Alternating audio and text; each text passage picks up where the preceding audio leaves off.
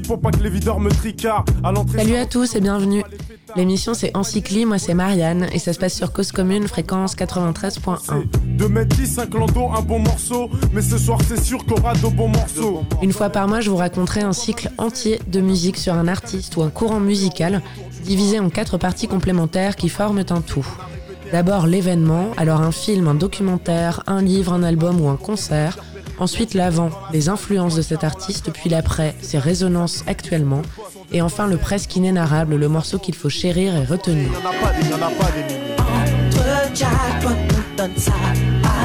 Pour ceci qu'on va parler de Eric Clapton et le programme c'est le suivant.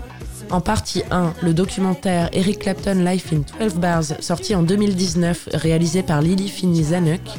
En partie 2, l'une de ses influences au travers du morceau Smokestack Lightning, sorti en 56 et interprété par Olin Wolf. En partie 3, l'une de ses résonances actuelles avec le morceau She-Wolf de Muddy Gordy, sorti en 2018. Et en partie 4, le presque inénarrable, le morceau subjectivement le plus cool d'Eric Clapton, Change the World, mais en live à Yokohama en 99 par Eric Clapton et Nathan East.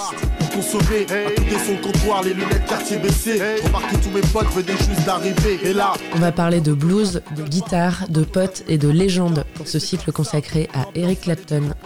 Tout de suite, la première partie, l'événement, le documentaire Eric Clapton Life in 12 Bars de Lily Finney Zanuck, sorti en 2019.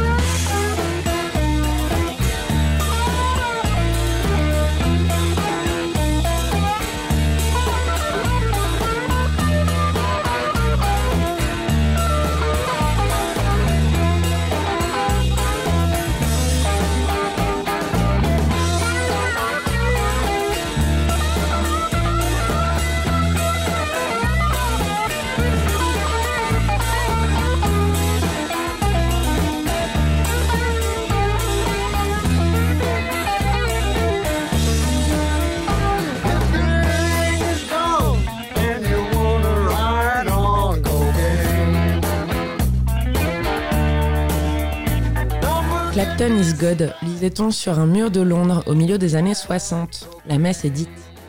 Aller voir un documentaire musical au cinéma, c'est un peu comme aller voir un biopic.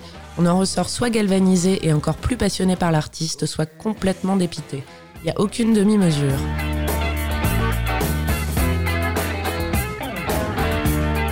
Les témoignages cinématographiques musicaux ont ces dernières années souvent eu tendance à tomber dans une mièvrerie, un pathos et un voyeurisme tel qu'on a préféré se concentrer sur la vie personnelle de l'artiste au détriment de son œuvre.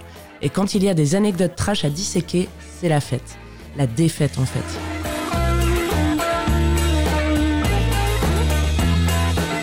Les exemples sont multiples, un biopic sur Jimi Hendrix tourné sans avoir aucun droit sur ses œuvres musicales, une absurdité, sans aucun morceau original du guitariste et de son groupe donc, Pourtant, ça partait très bien avec André 3000 pour l'incarner, ou encore un documentaire sur Whitney Houston, dont les propos principaux étaient la cocaïne et les abus sexuels.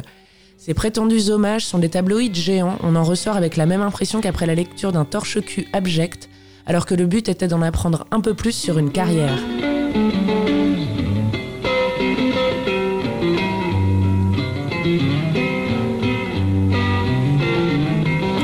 The street, you can hear her scream, you're a disgrace. And she slams the door in his drunken face. And now he stands outside, and all the neighbors start to gossip and drool. He cries, oh girl, you must be mad. What happened to the sweet love you and me had? Against the door he leans and starts to sing, and his tears fall and burn in garden green. And so castles made of sand fall in the sea eventually. A little Indian brave who, before he was ten, played war games in the woods with his Indian friends. And he built a dream that when he grew up, he would be a fearless warrior, Indian chief. Many moons passed, and more the dream grew stronger till tomorrow he would sing his first war song and fight his first battle. But something went wrong. Surprise attack killed him in his sleep that night. Petite appréhension donc avant de voir Life in 12 Bars, malgré le titre qui annonce un vrai documentaire musical sur ce monument qu'est Eric Clapton depuis si longtemps. Est-ce qu'il y a quand même un bon terrain bien propice, beaucoup de drogue, beaucoup de beaucoup de drogue, des drames familiaux, des drames amoureux, des drames familiaux, des drames amoureux, paf paf paf paf.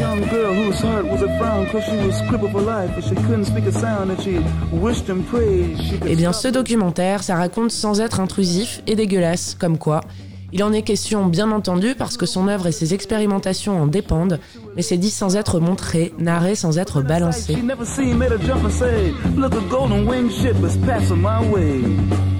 Eric Clapton est un vrai puits de science, le découvrir donne le vertige tant il a été prolifique. C'est tout un univers qui s'offre à nous lorsqu'on est novice. Insatisfait, perfectionniste, il se lasse très vite. Il réussit et magnifie tout avec une virtuosité et une rapidité déconcertantes, le forçant presque malgré lui et à notre plus grand bonheur à quitter au fur et à mesure ses différents groupes pour se diriger vers d'autres.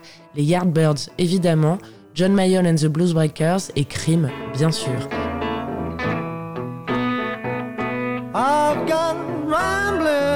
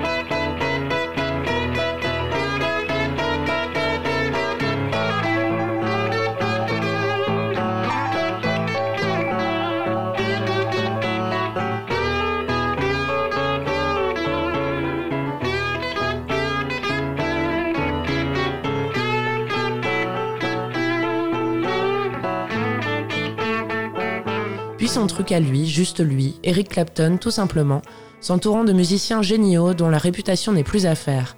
Il a connu tous ceux CE et tous ceux CEUX qui comptent ENT. Dans tout ce CE, on parle de blues, de rock, de blues rock plus commercial, certainement sans en avoir l'intention d'ailleurs, et dans tout ce CEUX, on parle de George Harrison, de Bob Dylan, de Babyface et de B.B. King, par exemple et surtout. Tranquillement quoi. On voit qu'il ne cherche pas à faire ce qu'il faut, il fait ce qui semble pertinent, ce qui lui semble pertinent, et c'est en ça que tout fonctionne parfaitement et même glisse. Ce qui ressort du documentaire et de sa discographie, tout groupe confondu, est cette faculté à traverser les époques et à s'en foutre d'être dans un moule. Il fait son truc, ce qui est important, c'est la guitare et c'est jouer. Il est passionné, presque enfermé dans une coquille qui semble être, en tout cas dans sa jeunesse, impénétrable.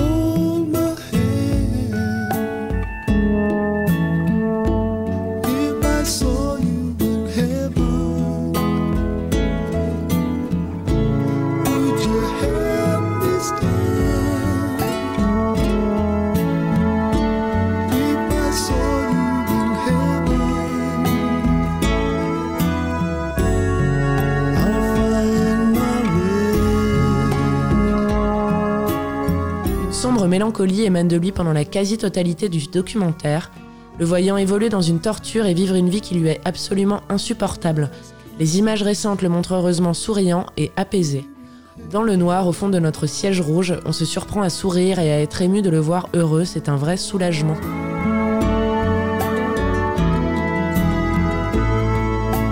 Ce documentaire est une ode à la musique et à ses bienfaits, et on ressent véritablement son aspect thérapeutique, à la fois sur l'homme avec un grand H, donc dans sa globalité, donc sur le spectateur, mais aussi et surtout sur l'homme Clapton.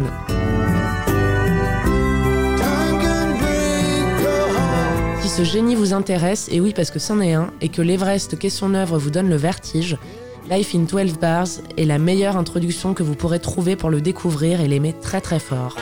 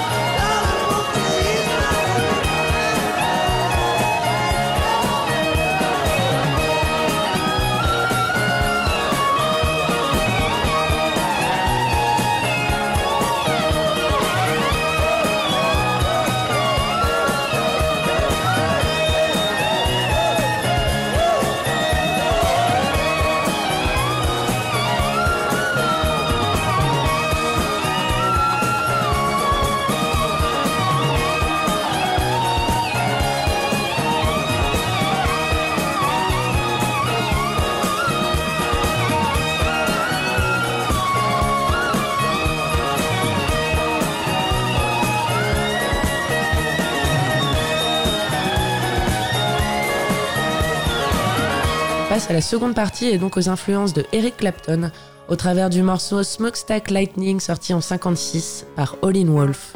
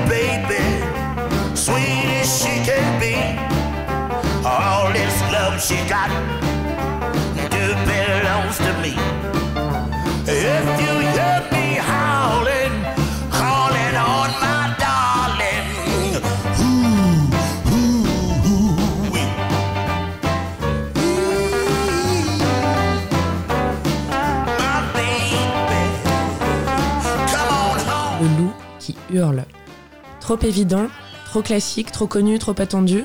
En même temps, pas la peine de chercher de midi à 14h et il faut arrêter de cracher sur les tubes, c'est pas parce qu'un morceau est connu qu'il est à chier. Superstition de Stevie Wonder et Dimples de John Lee Hooker en sont de formidables exemples.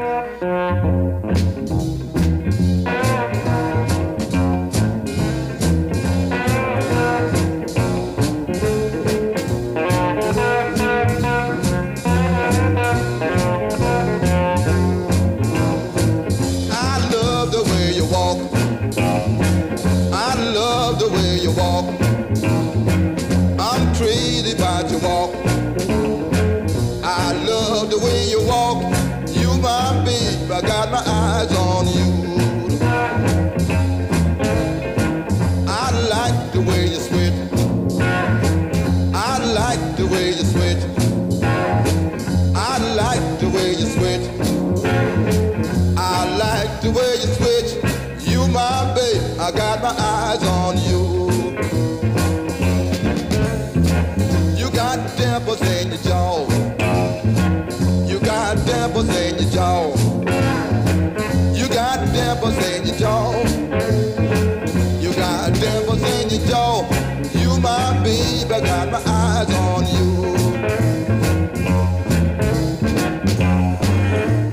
la filiation avec la musique de Clapton ne fait pas un pli. Olin Wolf est un immense musicien, une carrière immense et une immense carrure, d'où son nom, l'une des plus grosses influences de groupes anglais mythiques des années 60, dont les Rolling Stones et les Yardbirds, l'un des groupes de Clapton qui a d'ailleurs repris le morceau dont nous parlons, et Olin Wolf c'est aussi et surtout un grand expérimentateur musical.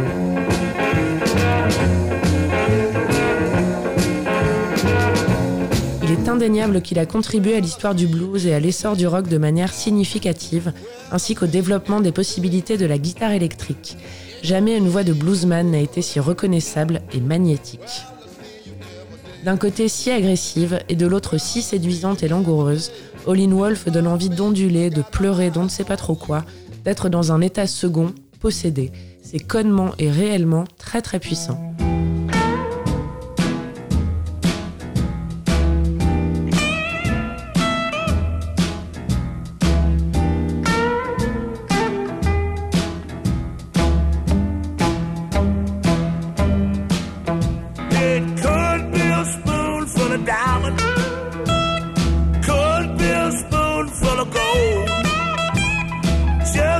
Precious love good enough for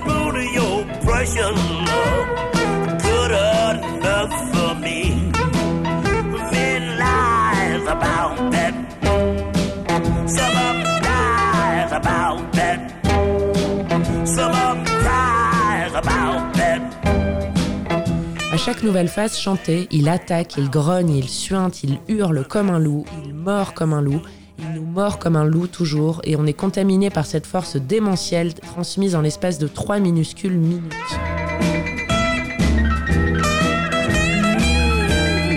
Smokestack Lightning, c'est comme prendre un shot.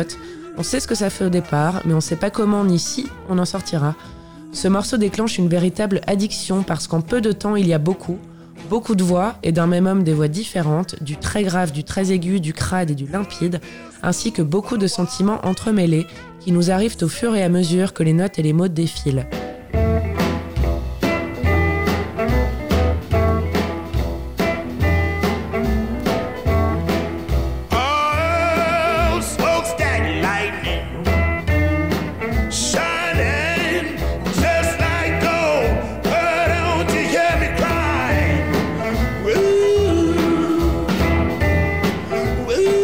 Entre le bar sordide, le film de crapule, la danse lancinante et sensuelle, la partie de cul moite et la séduction subtile qui met des papillons. Va savoir.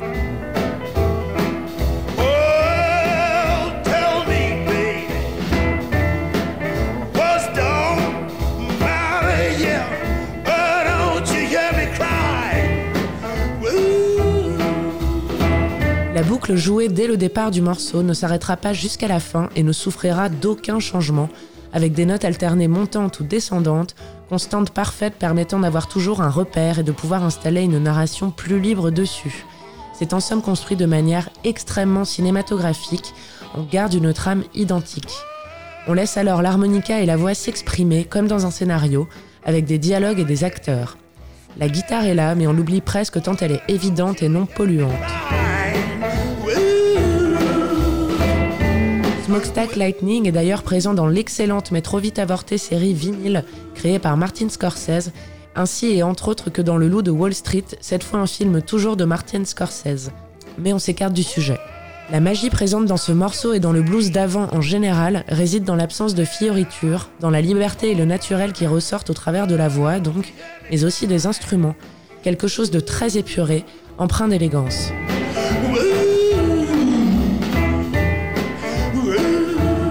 La reprise des Yardbirds de Smokestack Lightning, celle qu'il faut écouter pour en avoir la meilleure opinion, est celle de l'album live Blues Wailing July 64. Elle est certes formidable mais très très chaotique.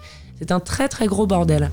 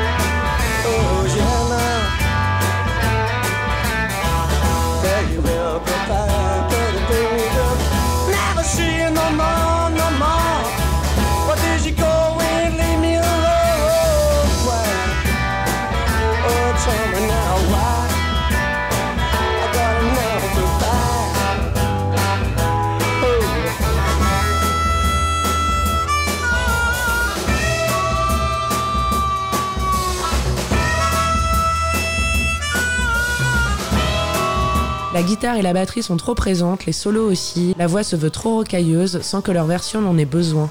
Ça cogne tellement fort, bordel. Ça pue le whisky qui a fait des gros ronds mouillés sur le comptoir en bois. Alors d'accord, c'est une reprise, même un très très bel hommage d'ailleurs. On n'attend pas d'aspect littéral, mais on sent qu'on perd néanmoins l'essence du morceau de Lynn Wolf.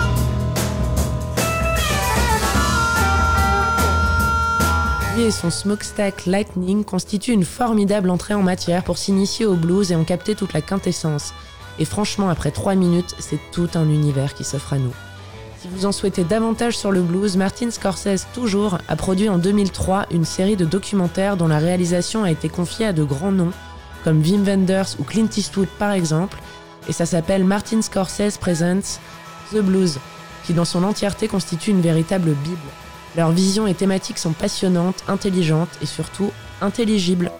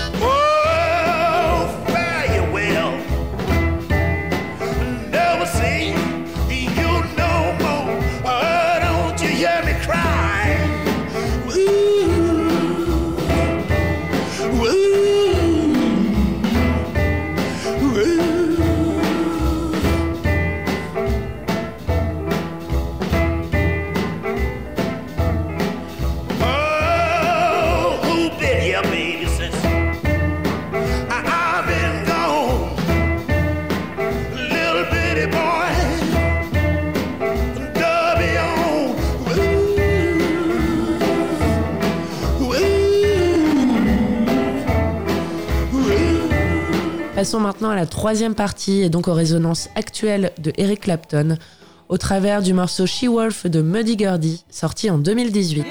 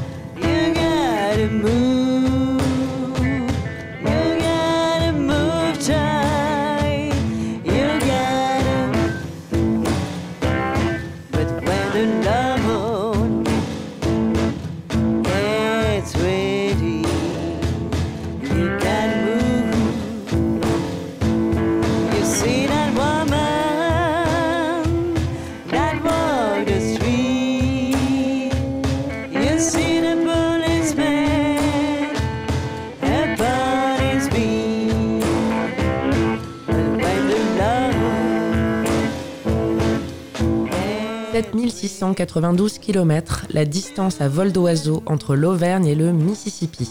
Autant dire que de prime abord, employer les mots Auvergne et Mississippi dans la même phrase relève plutôt d'une authentique, lunaire et divertissante conversation sous acide. Ça n'a pas tellement de sens et ça semble surtout très mal parti lorsqu'on parle de musique.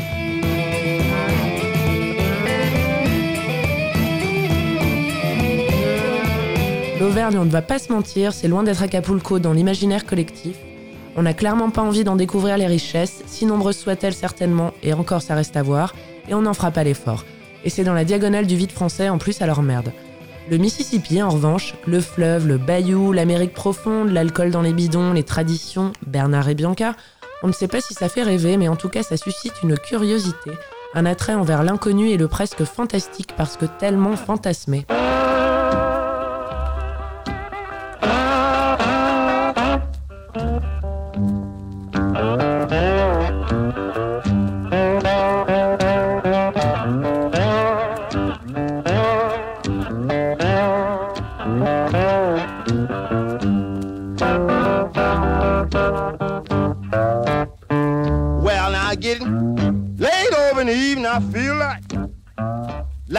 My horn. When I woke up this morning, all I I had was gone. Getting late over in the evening, man. Now I feel like like blowing my horn. Well, now woke up this morning. All I had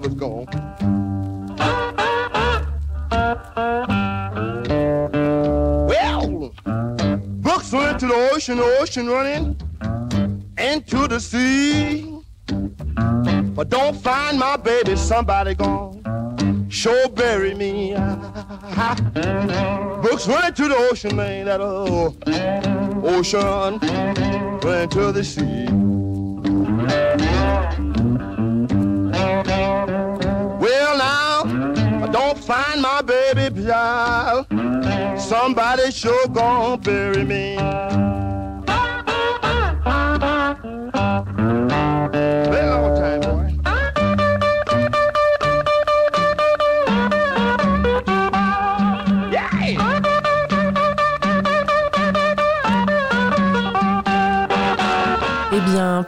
Pouf, me dit Gordy, fais le lien. Ce qu'il fallait, c'est un angle. Complexe à trouver, en fait assez évident, les traditions, ou plutôt la tradition, et en fait le traditionnel plutôt. Deux contrées engoncées dans des légendes, bercées par des histoires de sorcellerie fantasque et obscure entre lianes et chaînes de volcans, chelou sa mère. Alors la solution, ça a été de jouer sur la tradition par un biais instrumental. Comment? Suspense.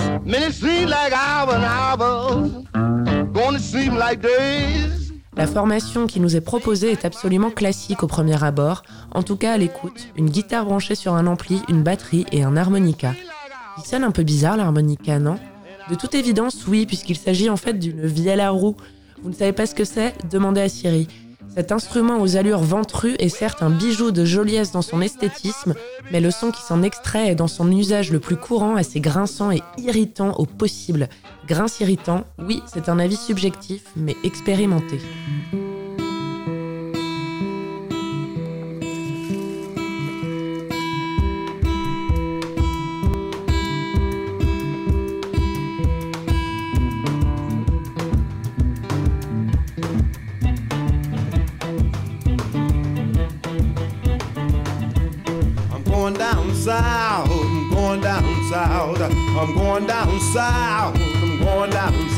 I'm going down south, the chilly wind don't blow.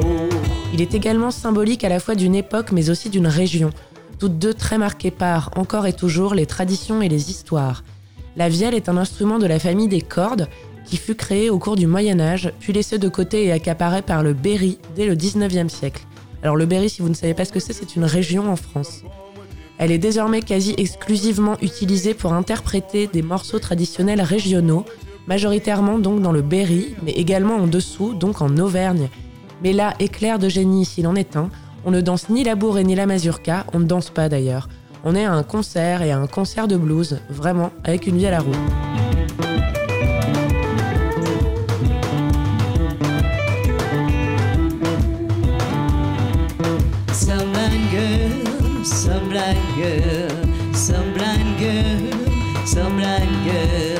Some blind girl, oh, always hanging around.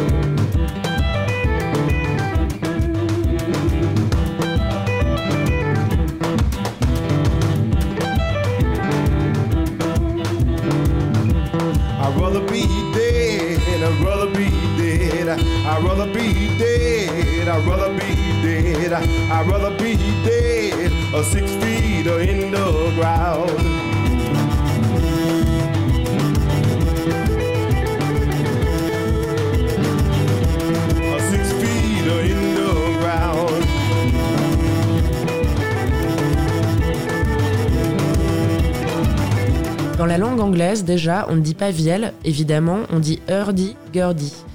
D'où le nom du projet. Et franchement, c'est bien plus habité et musical, ça sautille et ça ouvre à une planade du verbe planer. Le morceau en live est un bon point d'accroche parce qu'il débute par de la vielle, donc seul et star, dans le son qu'on lui connaît mais néanmoins très habité et presque effrayant, stressant et surtout libre de toute contrainte. À l'écoute et les yeux fermés, la transition qui est opérée entre l'introduction et le moment où la guitare et la batterie entrent laisse penser que la vielle est partie. On entend un harmonica, et l'harmonica c'est l'essence du blues, le blues. Ouvrons alors les yeux, la vielle s'est transformée en harmonica. C'est de la magie.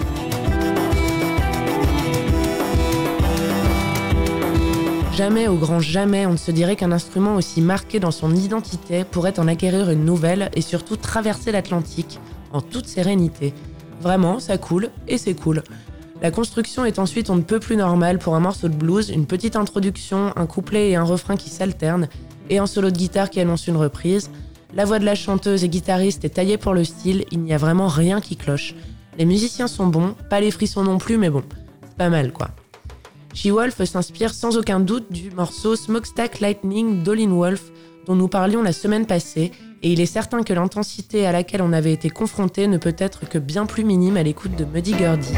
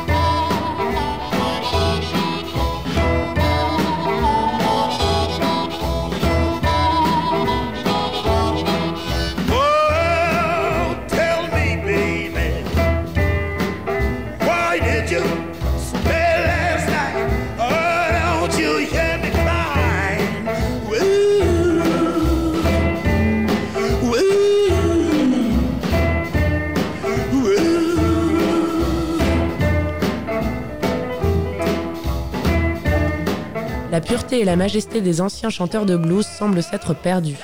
Ces voix qui scotchaient nos oreilles et dirigeaient toutes nos émotions vers elles le temps d'un morceau n'existent plus. Muddy Gurdy scotche d'une autre manière en exploitant, comme l'avaient fait les grands bluesmen du siècle passé, les possibilités musicales et techniques d'un instrument de musique. Cette fois pas la guitare donc, mais la vie à la roue. Ça s'appelle la résilience, la résilience musicale donc.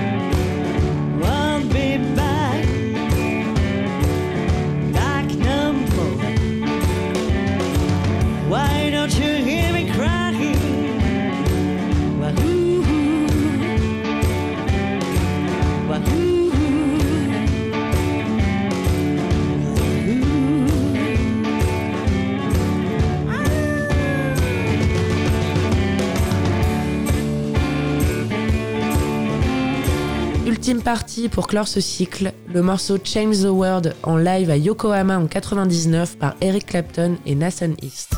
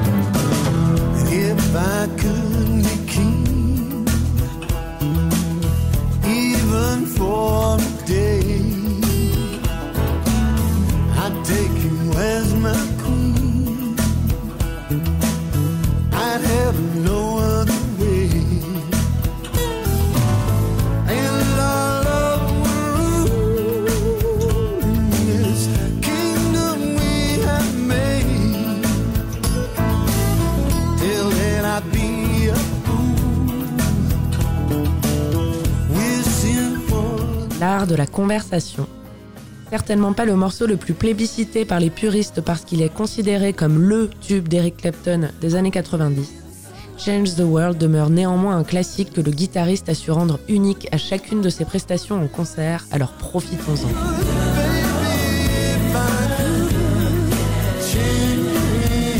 D'abord, quoi qu'on en dise, il était dans l'air du temps et intergénérationnel lorsqu'il est sorti en 96, s'étant même retrouvé noyé dans des compilations absurdes pour ados, Power Hits 3 Ouais Ouais, estimé aujourd'hui à 3 balles max sur Discogs, le mêlant aussi bien à Ophélie Winter qu'aux Spice Girls et à l'immense Roberta Flack.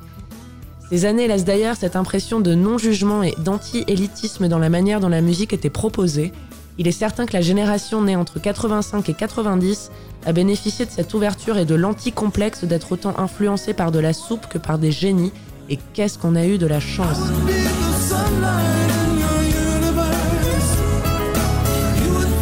Grâce à cela est passée la crise d'ado et l'âge con. On en est arrivé à Ah tenez papa maman Eric Clapton de ma compile, c'est pas le même que vous écoutiez quand vous étiez jeune? Ou le classique Tu connais God Till It's Gone de Janet Jackson et Q-Tip papa? Oui ma fille mais c'est Johnny Mitchell tu sais à la base. Ah un univers s'ouvrait alors à nous très très vite, nous introduisant à la notion de sample, de reprise, de faire de la musique avec de la musique et surtout aux grands musiciens sans qui l'histoire musicale serait bien moins fascinante et surtout bien moins riche. What's what's the next song? The one about me. Oh yeah. I like this one. What?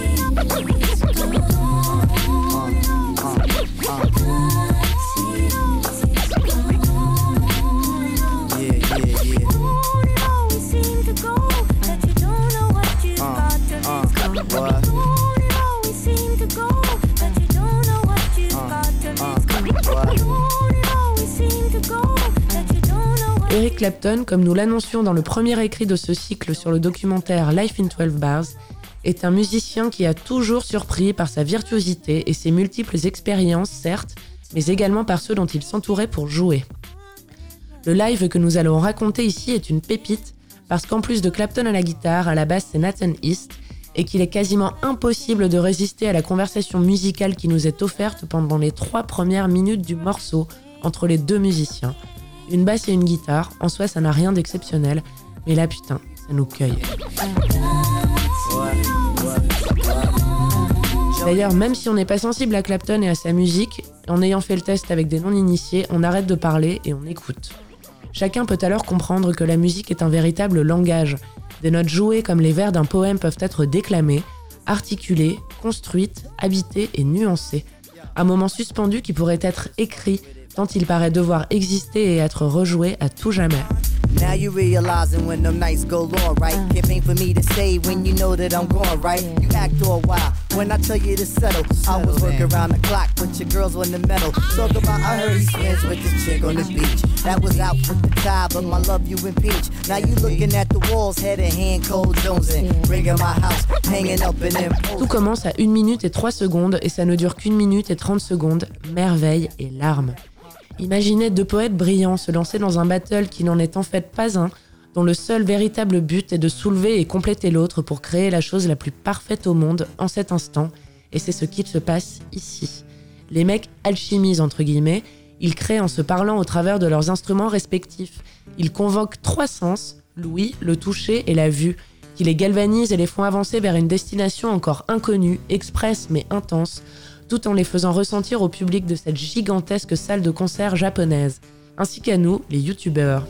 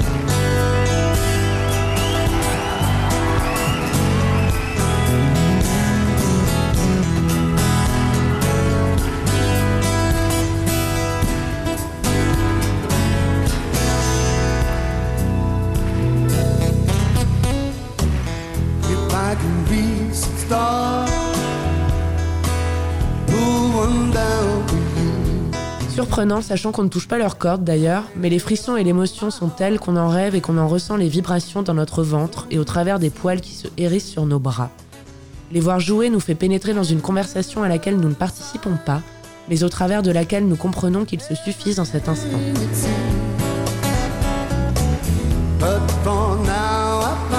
Quand Clapton, à 2 minutes et 44 secondes, débute les premiers accords de Change the World, franchement, ça fait méga chier parce qu'on sait que c'est parti pour quelque chose qu'on connaît déjà, où il n'y aura plus de surprise. On avait envie que le dialogue entre les deux musiciens continue. Le morceau est bien, mais on attend l'inconnu pour vibrer encore.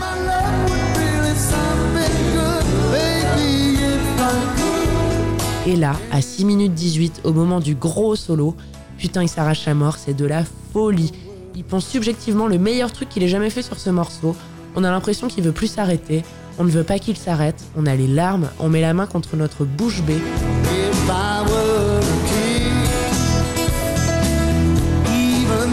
Chaque plan de caméra sur les autres musiciens décuple nos sensations parce qu'ils sont tous si heureux que ce qui est en train d'arriver arrive. Et nous aussi, nous aussi, nous aussi. Putain, c'est si bien, remède à la mélancolie, c'est fini.